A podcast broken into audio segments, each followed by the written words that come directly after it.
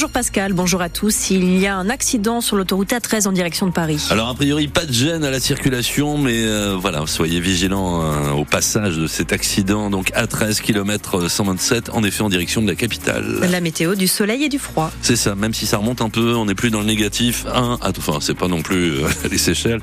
1 à, à 3 degrés pour les températures au mieux. Et le bulletin complet, bien sûr. À la fin des infos, l'actu a commencé par l'ancienne basketteuse normande qui démissionne. Émilie Gomis n'est plus ambassadrice des Jeux Olympiques de Paris 2024. L'ex-basketteuse de l'équipe de France qui a grandi à Évreux, formée à Rouen, était au cœur des critiques. Elle avait pris position sur les réseaux sociaux après les attaques du Hamas contre Israël en octobre dernier, Baptiste Roux.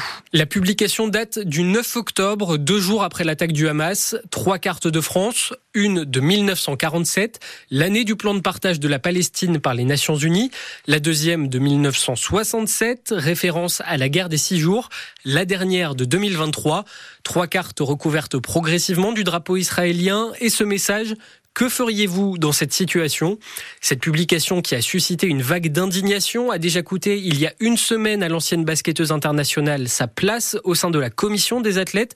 Cette fois-ci, c'est de son rôle d'ambassadrice des Jeux qu'elle démissionne dans un souci partagé d'apaisement et de responsabilité, d'après le communiqué.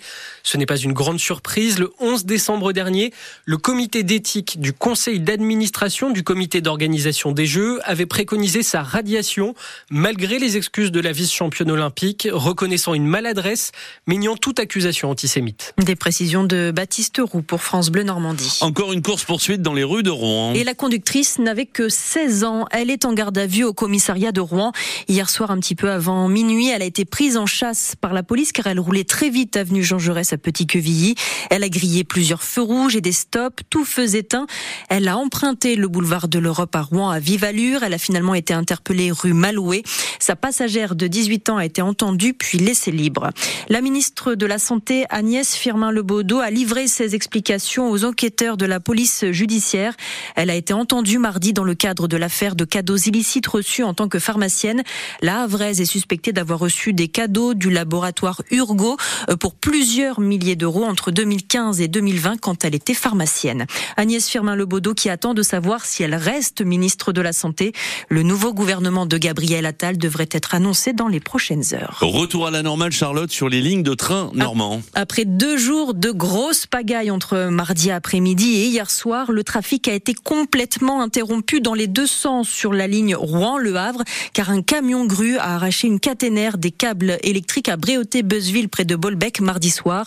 Une vingtaine de cars de substitution ont été affrétés.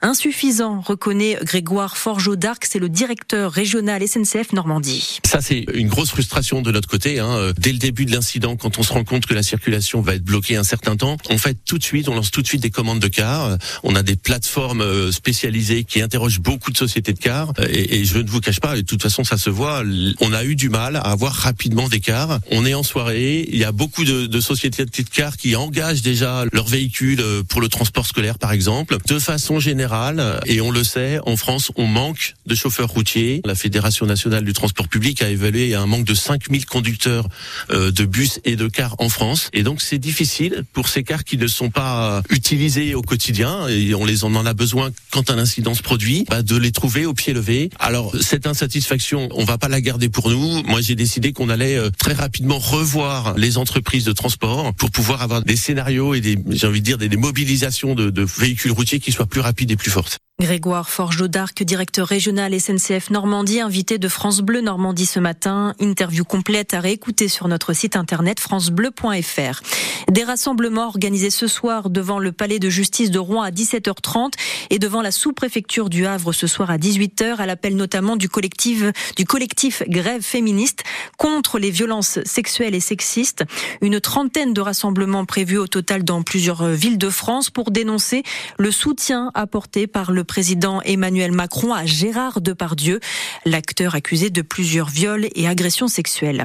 Le patron demande le soutien des clients pour aider ses 12 boulangeries et ses 130 salariés. Les boulangeries normandes de Luval en difficulté financière placées en redressement judiciaire le mois dernier par le tribunal de commerce de Rouen.